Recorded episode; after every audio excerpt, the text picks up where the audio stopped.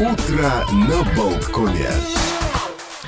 Ну что же, утро на Болткоме продолжается, и мы сейчас поговорим на тему сна. Действительно, пока, может быть, э, э, у нас не ждут такие жаркие ночи, но, с другой стороны, э, есть множество, множество других вот всевозможных факторов, которые мешают выспаться и получить полноценный отдых, даже вот несмотря на отсутствие жары, слава богу, тьфу-тьфу-тьфу, мы стучим по дереву, чтобы такого не было, хотя бы вот в, до конца лета, чтобы мы могли спокойно высыпаться.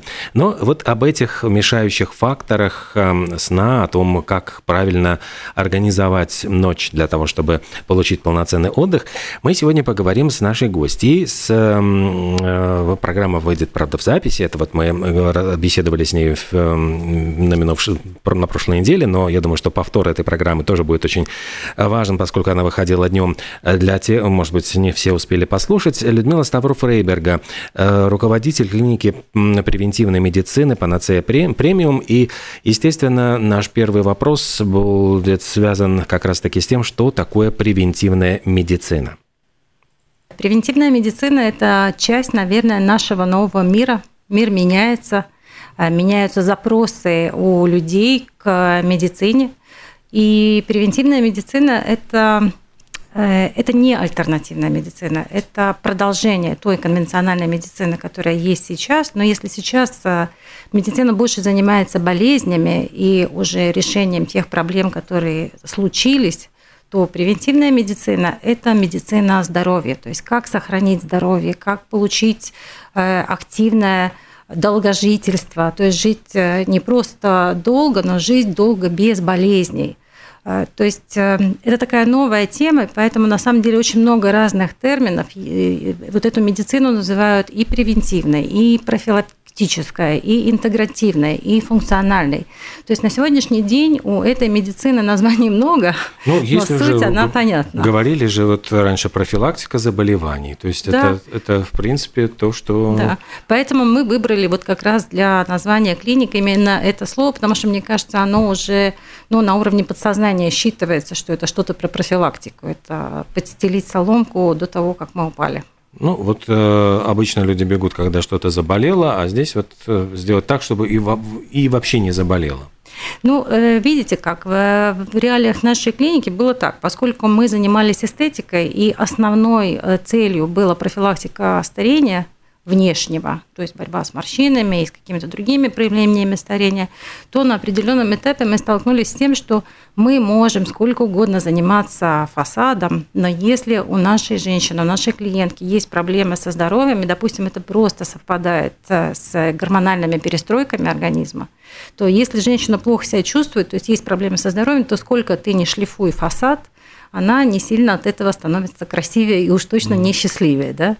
Э, счастливее не становится от этого. И поэтому у нас была как бы вынужденная мера, в том числе обратиться к такой э, позиции, как бы заниматься здоровьем, потому что, видите, тот же климакс – это же не болезнь, это физиологическое явление, которое э, рано или поздно постигает всех. Э, поэтому, но, но эти перемены, они приводят к тому, что меняется сон, меняется, может быть, в том числе метаболические процессы в организме, что-то происходит с весом, ну и так далее, и так далее. То есть фактически это не болезнь, но тем не менее это какое-то состояние, к которому нужно уметь приспосабливаться. Поэтому еще как бы вот я сделаю такую отсылочку, что превентивная медицина, она в большей степени концентрируется на образе жизни человека, потому что все проблемы, все болезни, то есть э, ну, откуда-то ноги растут у этих проблем. И фактически они свое начало как раз имеют в нашем образе жизни. То есть, если образ жизни правильный, э, то тогда и болезням неоткуда взяться. Ну, по большому счету, да, потому что все болезни, э, понятное дело, что мы можем разделить, есть какие-то острые состояния, которые, ну, не зависят ни от вашей генетики, вот упал на голову кирпич, ну, как бы есть проблема.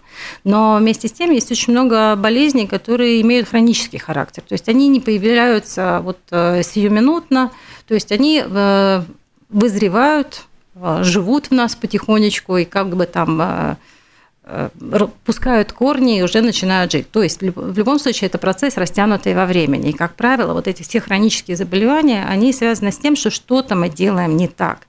Что-то мы не, не то едим, не так едим. Может быть, не досыпаем, может быть, пересыпаем, может быть, стресса слишком много в нашей жизни.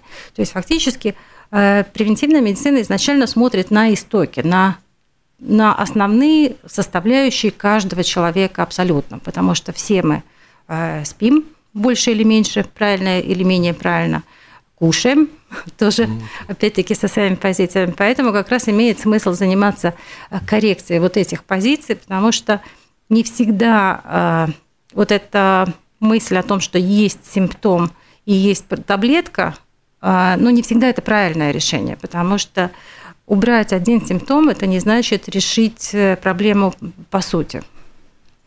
Не говоря уже, вот ну, вы упомянули сон, сейчас мы перейдем к этому, ведь э, ну, э, есть и другие факторы, это, например, там курение, это чрезмерное потребление алкоголя, там еще какие-то всякие негативные воздействия на организм, которые происходят.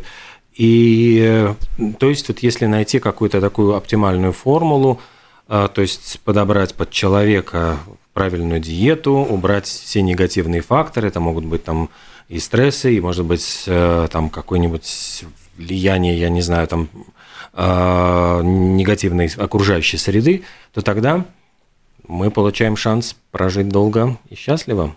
Ну да, мы реально получаем такой шанс. Но, с одной стороны, мы, в принципе, население всего земного шара живет дольше.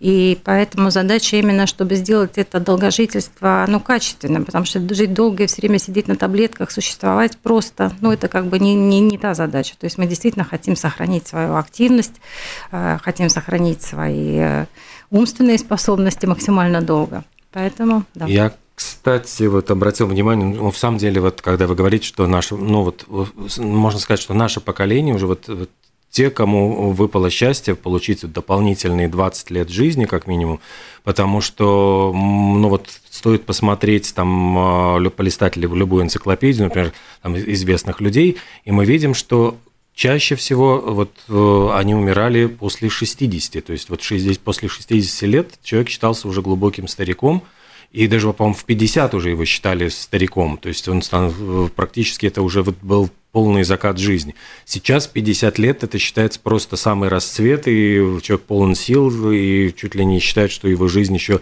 чуть ли не только начинается все впереди. Я абсолютно соглашусь с вами на самом деле. Эм, ну, мне уже тоже 50 плюс, у меня пятеро внуков, но после 50 я сделала свою татуировку. То есть, мне кажется, жизнь прекрасная, действительно, она э, ну, впереди всего и много. Поэтому важно, чтобы здоровье было хорошим. Потому что я тоже вот буквально недавно видел в календаре, мы там э, отмечаем дни рождения всяких знаменитостей, в том числе американская актриса Сандра Буллок, а которая, э, ну, она, я все время ее вижу на, на экранах, она продолжает сниматься, и она все время снимается, ну, вот она играет чуть ли не вот девочек, ну, то есть угу. таких молодых, вот, ну, молодых женщин. И я внезапно понимаю, что ей 59, и в следующем году ей будет 60, uh-huh. но у меня совершенно не укладывается вот эта цифра, потому что вот если взять актеров чуть вот сдвинуть, сдвинуть на поколение, в 50-60 лет э, актрисы играли уже бабушек. Ну, то есть это вот реально, это вот был возраст, да. когда они должны были играть возрастные роли. Сейчас актрисы могут еще играть чуть ли не вот молодых девчонок, которых там э, любовные приключения, там, и э, это что это такое? Это вот действительно кажется чудом. Вот это влияние превентивной и эстетической медицины в действии. Пожалуйста, люди действительно выглядят э, свои 50 и 60 намного моложе, чем в этом, в этом же возрасте были их родители, там, э, мамы и бабушки тем более. Так что да. И, наверное, одним из э, таких вот чудодейственных средств является сон, поскольку, ну вот мы упоминали как один из таких очень важных факторов, наряду с правильным питанием и с отсутствием там негативных каких-то вот э, курений там и прочего.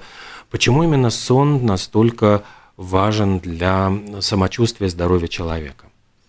Ну, я бы сказала, не только сон как таковой. Сон может быть составной частью э, пополнения своих собственных резервов. Потому что для того, чтобы жить, творить, э, нам реально нужны резервы. Нам нужен отдых полноценный для того, чтобы мы действительно были дееспособны. И сон – это одна из таких основополагающих единиц, которая нам позволяет, ну, действительно, вот в течение суток опять получить свой рестарт – Поэтому спать реально нам э, очень нужно, очень важно.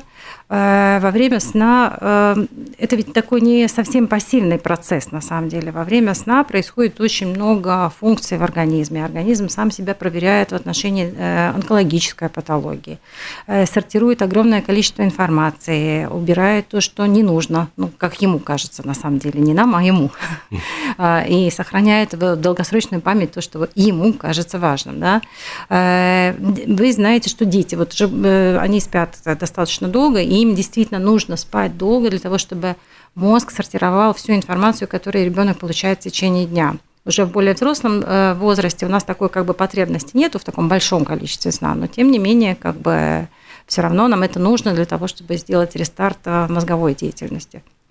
Очень важно спать для тех людей, которые заинтересованы в поддержании правильного веса, то есть или, или они собираются бороться с лишним весом, потому что во время сна у нас есть пик выработки соматотропного гормона, он как раз и регулирует, э, чтобы у нас было не такое большое количество жировой ткани, да, поэтому, ну, в том числе и мышечное состояние, как мышцы в каком э, качестве у нас э, работают.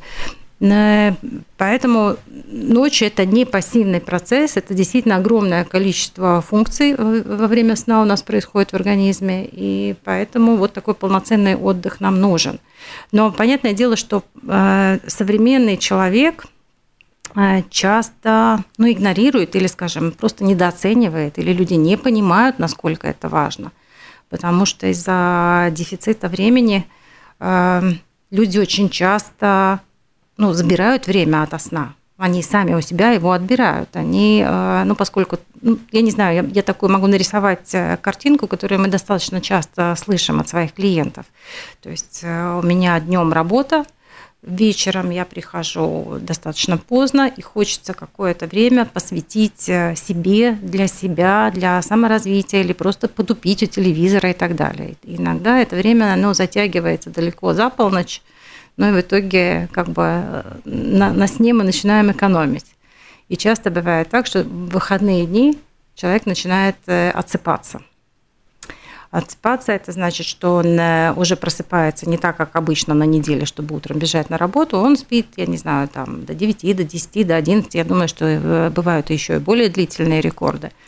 Но я извиняюсь, что я так солирую очень сильно. Не-не-не, я наоборот, я заслушался, да? просто мне интересно. Э, но на самом деле я вам рассказываю вот эту ситуацию, это классическая ситуация социального джетлага. Э, то есть, когда человек начинает э, сам менять свои циркадные ритмы, циркадные или циркадианные, по-разному их называют, но мысль такая, что в организме у каждого органа, у каждой функции есть своя определенная цикличность. Когда-то э, активнее работают почки, когда-то активнее работает печень, ну и так далее, и так далее. То есть у нас вся работа э, всех систем в организме строго подчинена э, циркадианным ритмам день-ночь. И как только мы начинаем во время ночи, когда организм должен спать, мы начинаем бодрствовать и делать что-то другое, организм начинает потихонечку сходить ума, он не понимает, что ему нужно делать. И поэтому если такая ситуация длится долго, то у организма на самом деле возникают проблемы в очень многих э, функциях, и с очень многими органами могут начинаться проблемы. Одно дело, когда э, человек уезжает э, с территории своей страны, он переезжает куда-то в другой временной поезд, тогда, ну понятно, поэтому мы знаем, что есть вот эта смена часовых поясов, и, и поэтому изначально был вот этот термин джетлаг, это э, касалось именно того, э, что человек уезжает из одной территории на другую, меняя большое количество вот этих э, разниц во времени, может быть, там 4, 5, 8 часов, если там мы про Америку говорим. Ну и понятное дело, что организму сложно, ему нужно какое-то время на то, на то, чтобы перестроиться. Но наш современный человек очень часто никуда не уезжая, живя у себя в квартире, в доме, сам себе устраивает вот такой социальный джетлаг – то есть он меняет э, э, ритмы своего организма в выходные дни и на рабочей неделе. И иногда эта разница во времени бывает э, колоссальной. И часто как раз именно вот этот социальный джетлаг может стать причиной нарушения сна. А нет ли такого, что я просто часто замечаю, что в определенные часы мне, например, хочется спать. То есть я знаю, что вот если я в 10 часов вечера я начинаю клевать носом, и если я не заснул в этот момент, то в 11 я снова чувствую какой-то прилив бодрости, и мне, мне нужно ждать следующего вот этого какого-то момента, когда я засну. То есть вот э, какой-то вот короткий, он, по-моему, в 8 вечера, в 10 вечера, вот какие-то такого, такого рода, вот я вдруг замечаю какие-то вот странные вот моменты, когда действительно я бы сейчас вот лег и сразу бы заснул. Но у меня немножко встречный вопрос. А во сколько вы уже знаете? Как придется. Вот когда э, иногда, ну, то есть я вот могу поужинать э, после начинаешь шести, потом думаешь еще чего-нибудь, потом еще какой-нибудь небольшой перекус. Если затягивается, то еще что-нибудь съедаю. Ну, то есть вопрос, э, не, нету ли случайно такой сонливой реакции именно на то, что вы покушали а. какое-то время загодя, потому угу. что иногда это бывает на определенные продукты, которые не очень на самом деле подходят вашему организму, иногда это такой, наоборот, критерий э, самодиагностики. Э, я съел, мне было вкусно, но моему организму вообще-то это не зашло. И поэтому он сейчас очень сильно отвлекается на то, чтобы заниматься, перерабатывать, условно говоря, токсины для себя. Да? Но это просто ну, угу. одно из предположений. Но тут опять-таки многое зависит от того, во сколько вы встаете. То есть мы потихонечку подходим к вопросу о том, сколько нужно спать. И э, на самом деле я хочу сказать, что э, существуют индивидуальные нормы. Нету такого, что все люди э, всей планеты должны спать одинаковое количество часов. С одной стороны, мы могли бы, конечно, раздробить там э, дети, подростки, взрослые, пожилые люди. У них тоже немножко вот эти временные э, рамки смещаются. Но, тем не менее, у взрослого человека все равно существуют индивидуальные нормы, и они связаны с генетикой. Есть люди долго спящие, есть люди коротко спящие. То есть это генетически заложено. Есть люди, которым действительно достаточно 4-5 часов, э, и они абсолютно себя хорошо чувствуют, им этого достаточно. Трамп о себе говорит, mm что вот он такой, э, но, но при этом, допустим, Эйнштейн был из, из долго спящих, он спал по 12 часов в сутки. То есть, представляете?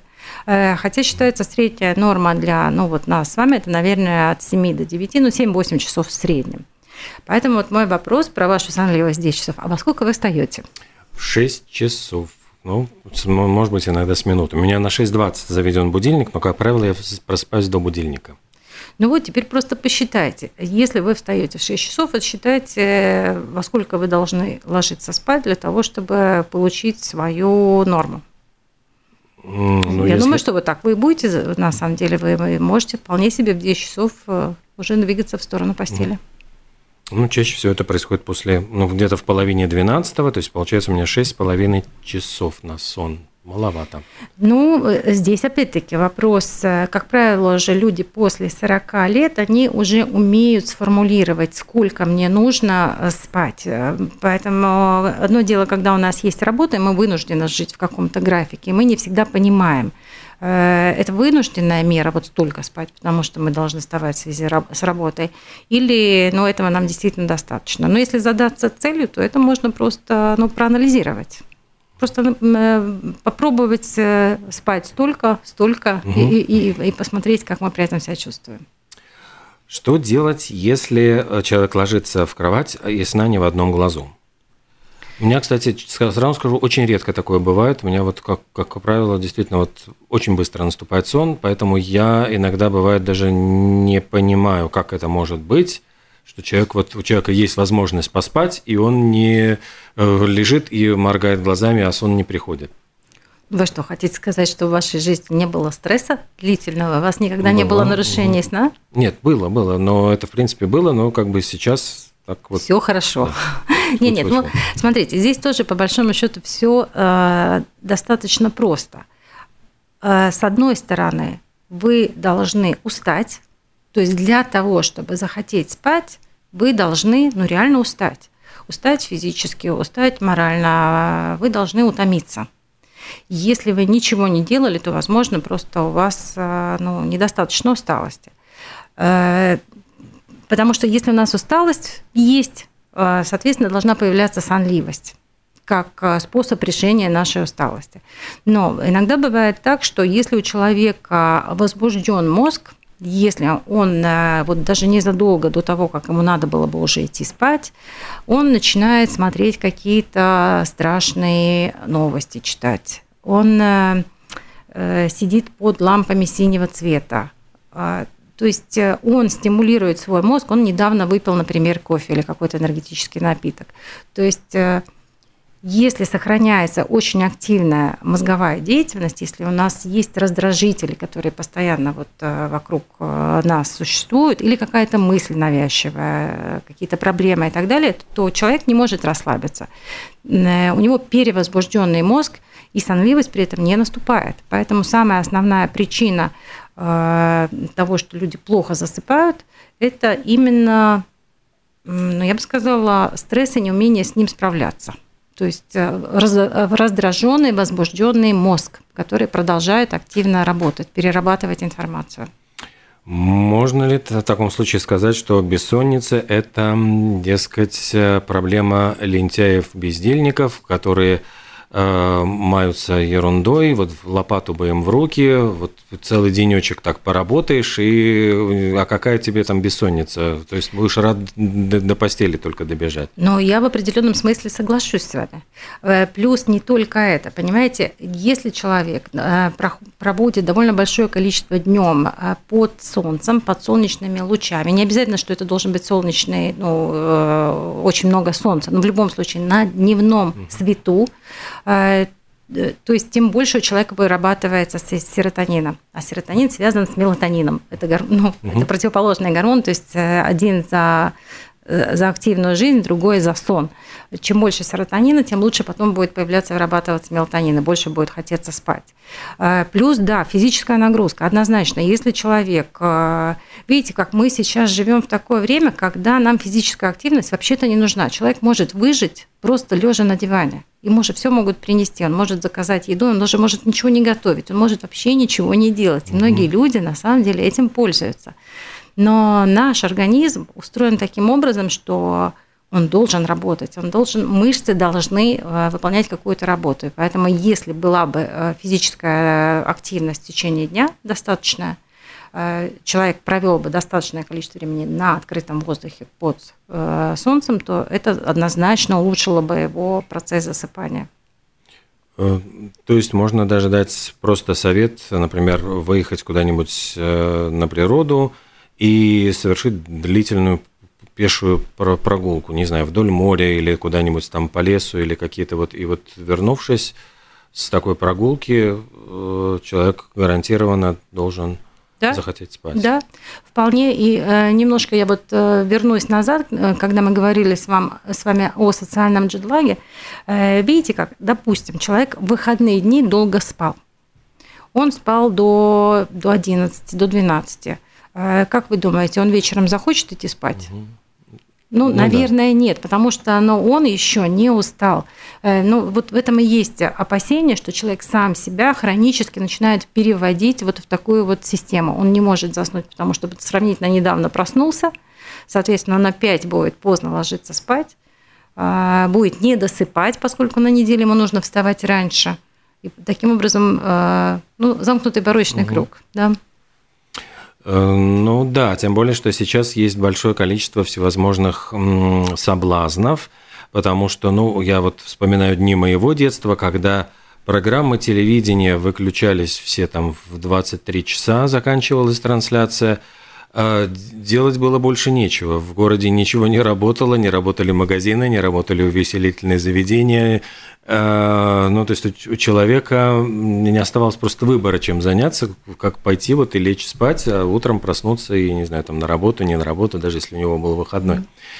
Сейчас э, есть возможность э, в социальных сетях сидеть, можно смотреть фильмы там в интернете, круглосуточно работает там 50 каналов кабельного телевидения.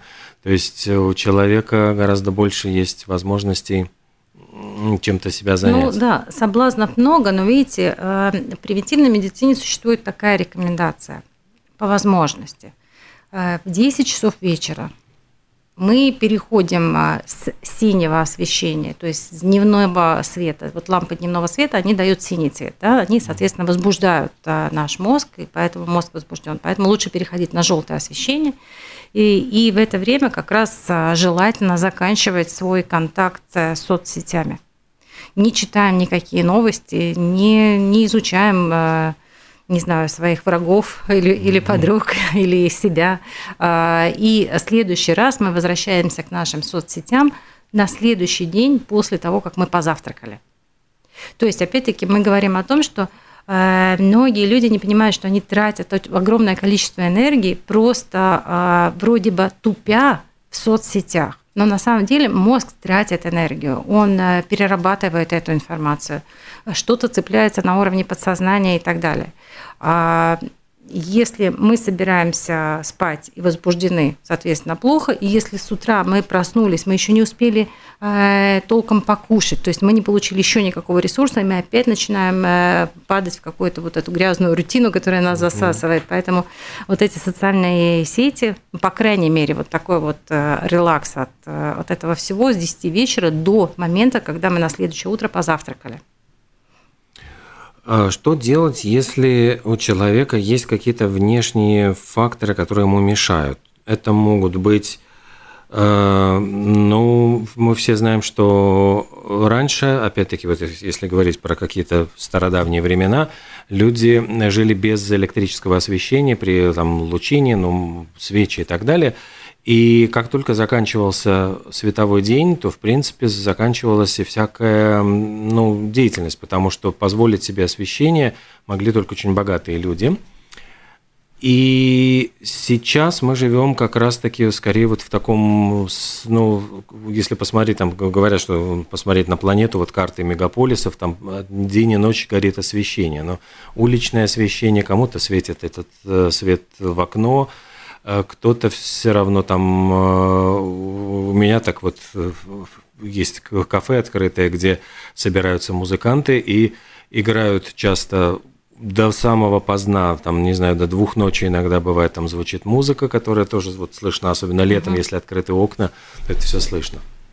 Ну да, то, о чем вы говорите, это такие внешние факторы, которые, ну, во-первых, надо просто понимать, насколько это влияет. Э, на сон. Э, существует такое понятие, как световое загрязнение планеты. То, о чем вы говорите, э, это действительно световое загрязнение планеты, это освещение в вечернее время. И были проведены исследования, которые подтвердили, что те страны, в которых очень много света ночью, в этих же странах процент онкологических заболеваний без уточнения локализации и что это за рак, но, но чем больше светового загрязнения, тем больше онкологических заболеваний. То есть о чем это говорит? Это говорит о том, что э, когда у нас есть освещение, в нашем организме не вырабатывается мелатонин.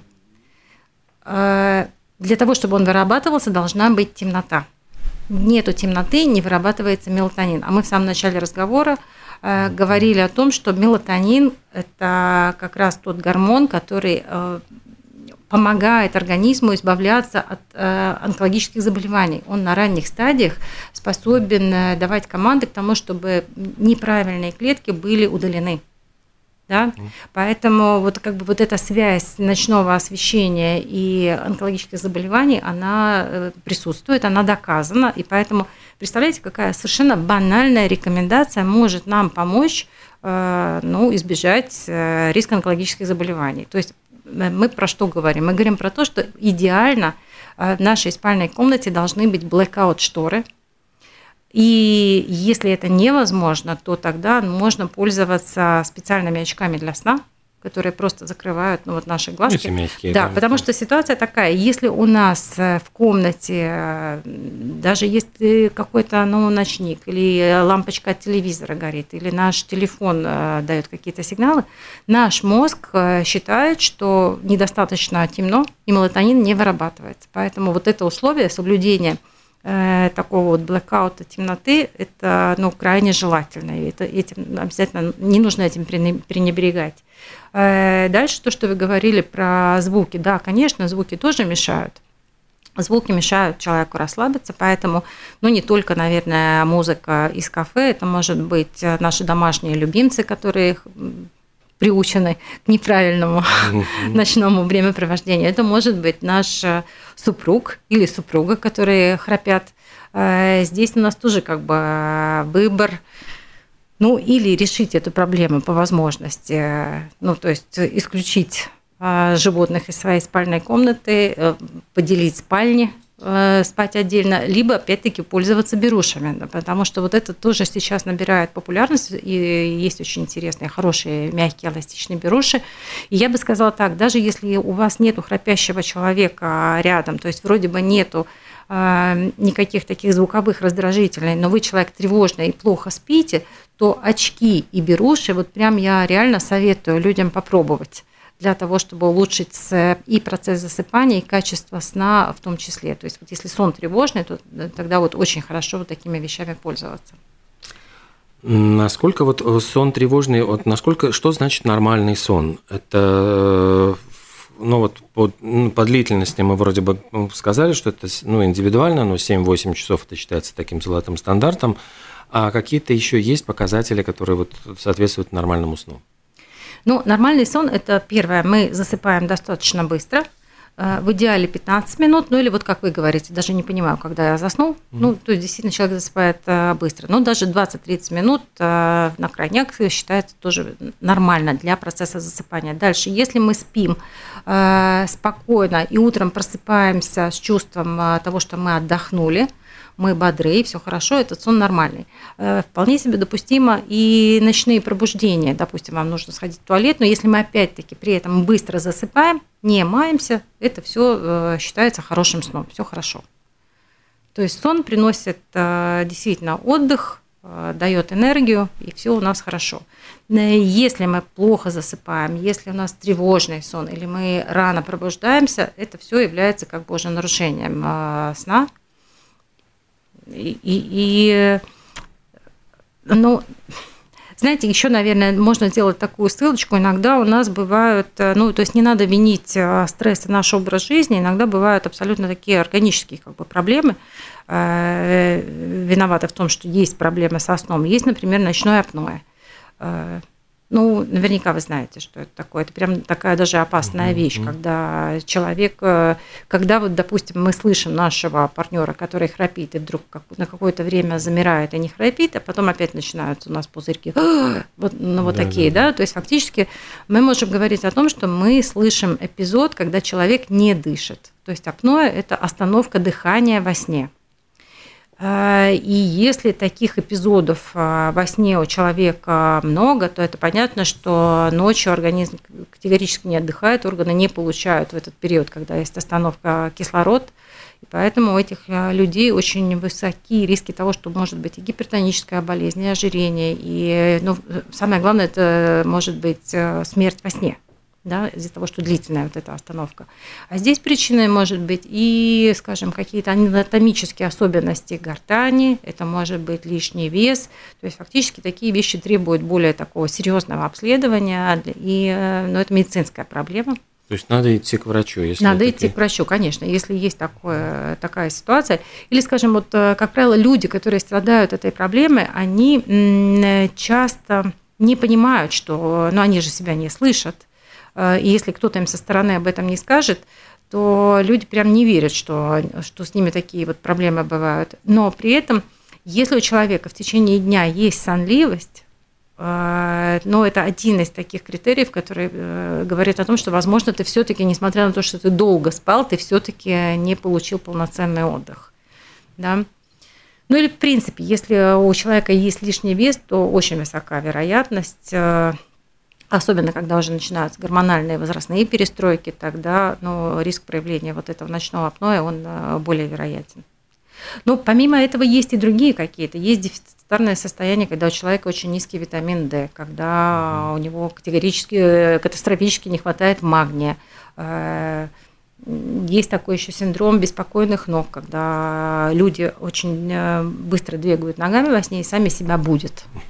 Таким образом, да. Это все тоже требует такого вот медицинского обследования и коррекции. А как это обследовать? То есть человек должен поспать в этом, ну, за ним должны понаблюдать. Вот как можно понаблюдать за собой, если вот, ну, человек спит один? Ну, нет, я думаю, что э, в отношении апноэ, вы думаете? Ну да, вообще. В отношении апноэ, ну, ну, как правило, у людей все-таки уже появляются постфактум какие-то болезненные проявления, которые могут быть, э, заставить врача заподозрить, что, возможно, у человека есть апноэ. Э, допустим, давление повышается, mm. или вес увеличивается, или человек чувствует э, себя разбитым, у него есть такая хроническая усталость он сонливый, засыпает за рулем э, уже в течение дня. Вроде бы все хорошо, но тем не менее вот такая ну, непонятная сонливость. Э, и да, тогда надо действительно обращаться. У нас есть э, центры сна, у нас достаточно много медицинских учреждений, которые этим занимаются. Сейчас, правда, ну, нет такой проблемы, но говорят, что уже на выходных потеплеет, а вот Европа так точно уже столкнулась очень жаркие э, дни и, как говорят, там тропические ночи. Вот когда очень жарко, люди мучаются тоже от э, невозможности заснуть, например, из-за того, что очень душно. А, не всегда помогают, э, у кого-то нету кондиционеров, кто-то боится там кондиционеров, все-таки считает, что это тоже так опасно, вот такие перепады. Вентиляторы, вот каким образом там здесь нужно ли, можно ли чем-то вот помочь э, организации этого места, сна, там подушка, одеяло правильные? А, ну, то, что касается температуры, э, да, а, когда мы засыпаем, наш э, организм э, меняет температуру, мы становимся прохладнее, скажем так. И поэтому, когда в спальной комнате прохладнее, мы чувствуем себя лучше, поэтому быстрее происходит вот этот переход ко сну, но понятное дело, что в жаркие тропические ночи у нас как бы нету такой возможности тогда, но я не знаю, надо действительно заниматься какой-то эквилибристикой, э, мочить просто не вешать их, развешивать по комнате, тот же вентилятор, возможно, если нету кондиционера. Эм, есть еще такой прием, э, перед сном можно принять горячий душ. Это кажется парадоксально, но именно горячий душ, он потом способствует тому, что мы начинаем э, но остывать усиленно. И это тоже способствует тому, что нам потом будет прохладнее.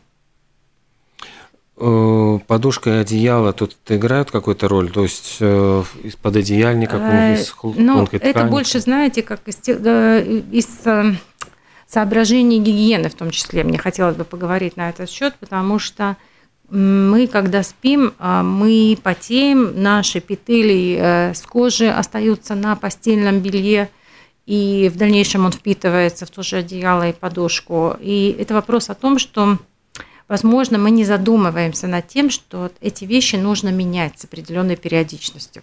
А, ту же подушку, допустим, раз в три года было бы неплохо поменять на новую, потому что в ней очень много и клещей, и их э, отходов их жизнедеятельности mm. и так далее. получается, что мы э, каждую ночь дышим э, не очень такой, не очень хорошим воздухом, потому что вот эти все выделения, они способствуют тому, что мы можем аллергизироваться да, становятся более аллергичными, потому что ну, это не полезно однозначно. Мы спим на тухлом болоте. Да? Э, поэтому вот вы вспоминали уже несколько раз, как было раньше. Раньше я знаю, что и моя мама, допустим, выносила перину, эти перьевые подушки на солнце и прокаливала. Это был один из способов, на самом деле, бороться вот с этой живностью, которая там живет. Понятное дело, что сейчас у нас есть уже доступные специальные всякие материалы для подушек, для того, чтобы там не было этих клещей, но тем не менее э, все равно э, требует замены и, и матрасы, и подушки, и одеяло. Одеяло здесь, э, мне хотелось сказать, что для тревожных людей, которые испытывают проблемы с засыпанием и, и плохо спят в течение ночи, им было бы неплохо подумать о тяжелом одеяле. Тяжелое одеяло, э, оно как бы больше обнимает, обволакивает и делает э, человека более спокойным. Поэтому вот такие вот вещи, это все на самом деле называется гигиена сна. все, всякие примочки для того, чтобы спать было лучше. Разная форма подушек, они на самом деле бывают очень-очень разные, и, и бабочки, и плоские, и более широкие. И здесь каждому нужно подбирать в зависимости от того, как ему нравится спать на животе, на боку. Здесь нет такого, как правильно или неправильно. Как вам нравится, так и хорошо. Но важно, чтобы просто была правильно подобрана подушка. Нам уже показывает, что надо завершать наш разговор. А я для наших слушателей хочу просто напомнить, что в журнале «Лилит» как раз можно найти большой материал о сне, и вот все, что, может быть, мы не успели еще рассказать, вы найдете как раз в свежем номере журнала. А в нашей студии была Людмила Ставро Фрейберга, врач, руководитель клиники превентивной эстетической медицины «Панацея Премиум» и член правления Латвийской антивозрастной и интегративной медицины. Спасибо вам большое за такой интересный, увлекательный рассказ. И до новых встреч. Спасибо, что пригласили. И до надеюсь, до новых встреч. Да.